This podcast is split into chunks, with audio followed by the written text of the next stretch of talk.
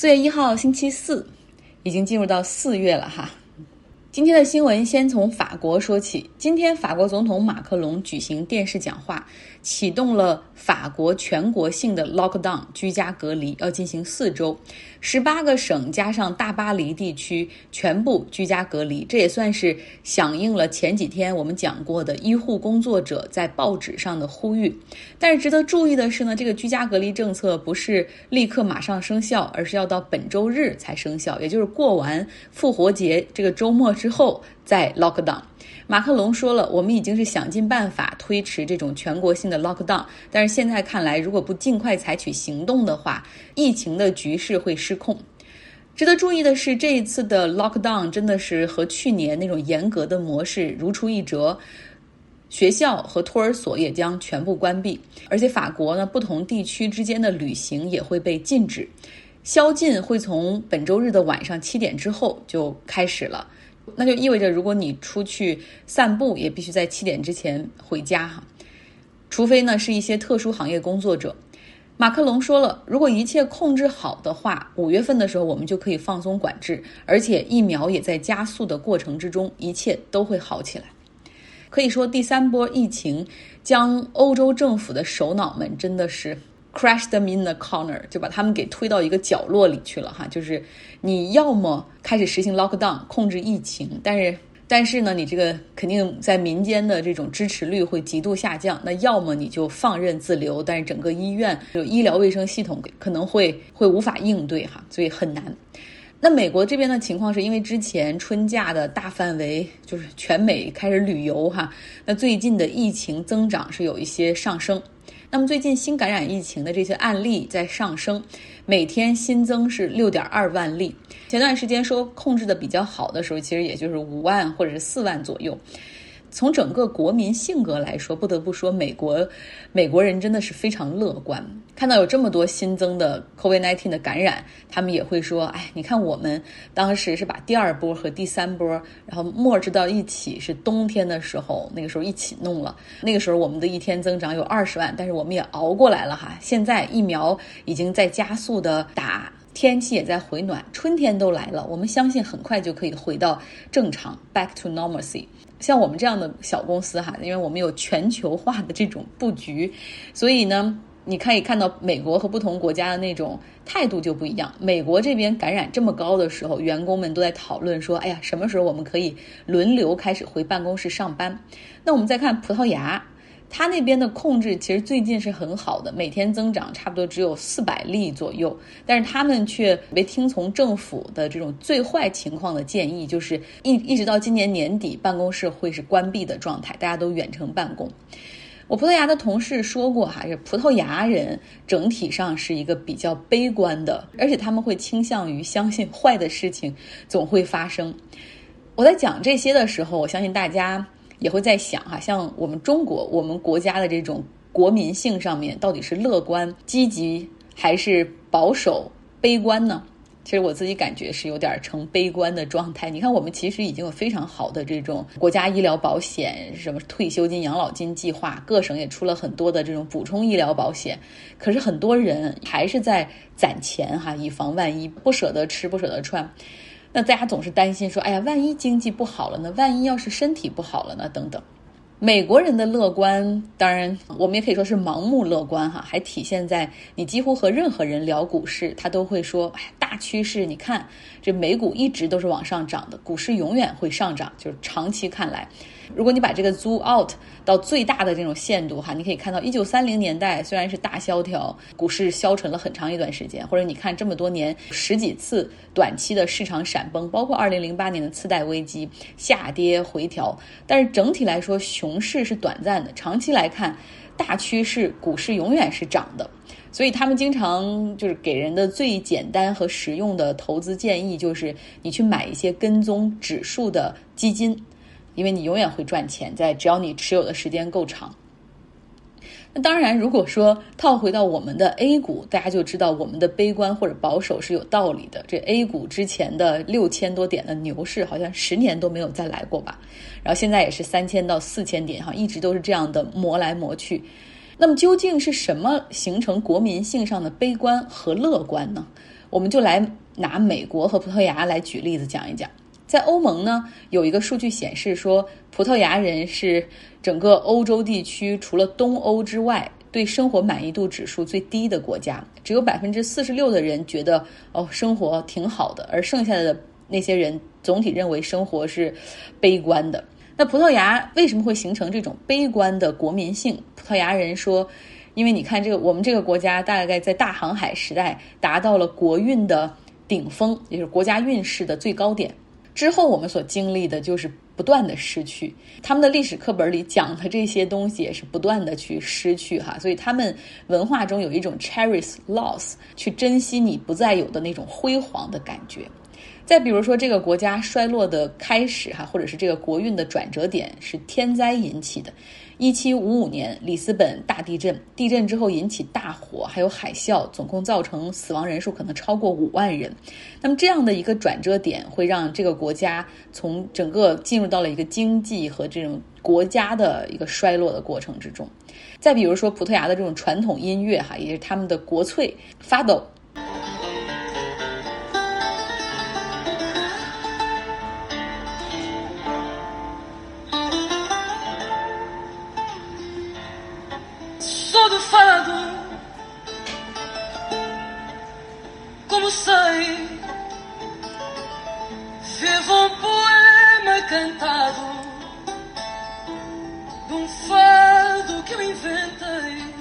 这就是 Fado，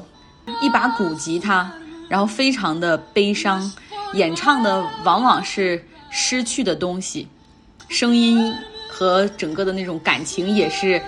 哀怨和隐忍的。现在呢，Fado 在年轻人中也非常的受欢迎哈，正是因为他们这一代人也开始经历了欧债危机、葡萄牙国家破产、经济不景气、高失业率，年轻人也变得很悲观。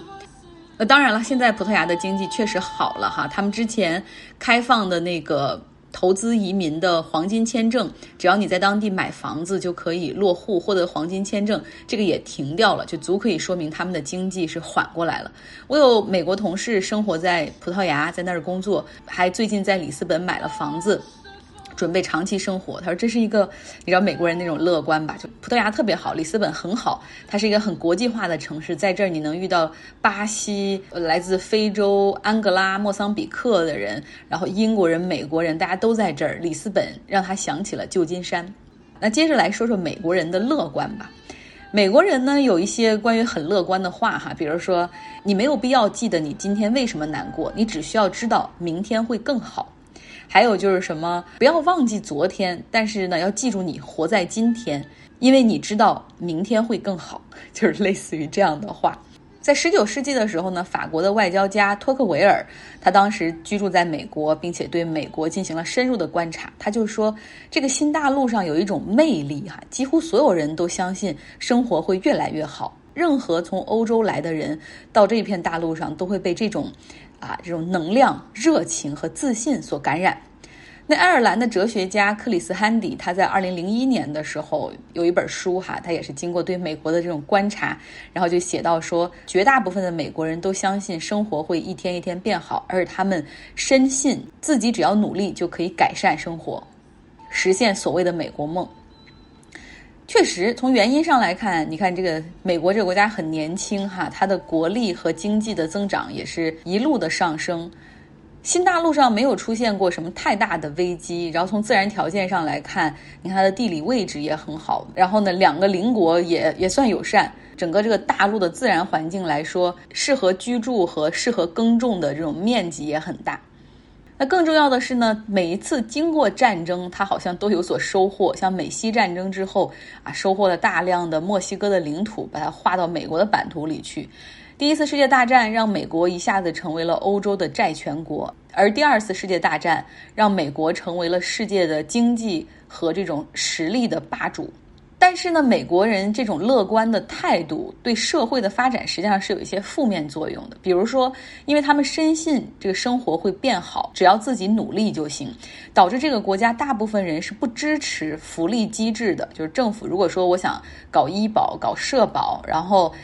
那个从国家层面出手去解决贫困的问题，然后很多人会持反对的态度，因为认为福利是懒人的庇护所。这实际上是他们对于 social mobility，也就是社会阶层移动的一个过度乐观的判断。所以也有人说，如果你还活在美国梦里的话，那最好你先醒醒吧。那再比如说，对于疫情的过度乐观，已经让很多人成为了反科学、反智那一派；对于自由市场的这种功能的过度乐观，也让很多人其实成为了自己其实并不是很有钱，结果会成为了给富人减税的帮凶。那现在呢？随着美国贫富差距的扩大，个人收入水平的止步不前，哈，让很多人也意识到了，可能自己的生活也许会没有父母那一代的生活好。所以美国人也在修正自己的这种乐观主义情绪。那好了，大家别忘了哈，来回答我的问题：我们国家的国民性上，你认为是乐观还是悲观？来到微信公号张浩同学，告诉我你的答案和分析。美国总统拜登今天公布了两万亿美元的基础建设刺激方案。那反对大政府的《华尔街日报》就是简明扼要的点评到说，这个刺激方案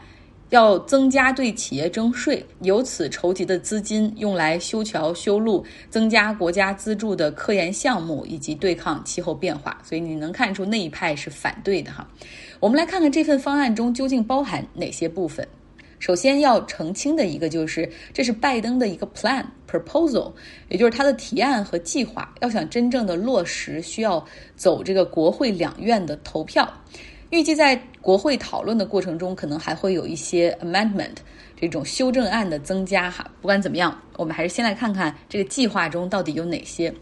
交通方面。他准备呢要修两万英里的这种高速公路去修整。美国的高速公路的这个体系已经比较健全了，但是很多高速公路状态可能比较差，需要修缮。要修缮一万座桥梁，在二零三零年之前要建设五十万个充电桩。那受到这个消息的刺激，电动车板块也是大幅上涨，像特斯拉今天涨了百分之五。对公共交通、机场、港口要进行要进行翻新的投资。另外呢，要投资两千亿美元用于廉价住房、修缮这个市政水管、提升电网的容量。那个提升电网的容量也是为了新能源行业基础设施的一些投资哈。因为你看，原来这个发电厂的那个发电量，如果我们海上风电接入的话，那现在这个电网感觉这个容量不够哈。那这一部分政府要准备花钱来帮忙弄，但这也是为了带动就业。另外呢，还要有五千亿美元投入制造业，用于员工培训、技术的研发，像半导体、电池领域、储能、新能源领域。所以整体上这个方案就是会带着很多的就业在其中。想到有一天我和一个朋友讨论哈，就是说美国的低收入群体的到底应该怎么样脱贫？朋友说的是发失业补助，其实不如直接进行技能培训来的有效果。我完全同意哈，但是有的时候你想。就是当地如果没有任何产业，你如果培训，那你培训什么职业技能呢？假如说你培训他做电脑编程，那当地就没有科技公司，他还是找不到工作。如果你说去更远的那种大公司去应聘的话，他的竞争力肯定又赶不上全日制教育的那种本科或者研究生的这种竞争实力，对吧？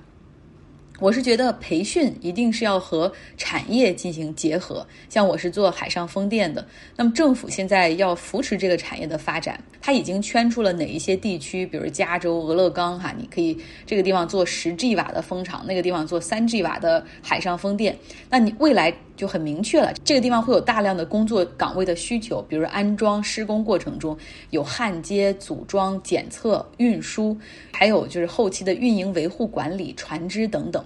那么现在有明确的产业指导方向，然后你再结合着这种产业所需的岗位进行培训，可以非常好的和企业对接，确保这些人培训之后可以直接就业哈。其实传统经济的工作岗位，你像制造业，美国的这边制造业的供应链早就向亚洲实现转移了。虽然像特斯拉一些工厂有的还在美国，但其中也是大量的机械自动化取代。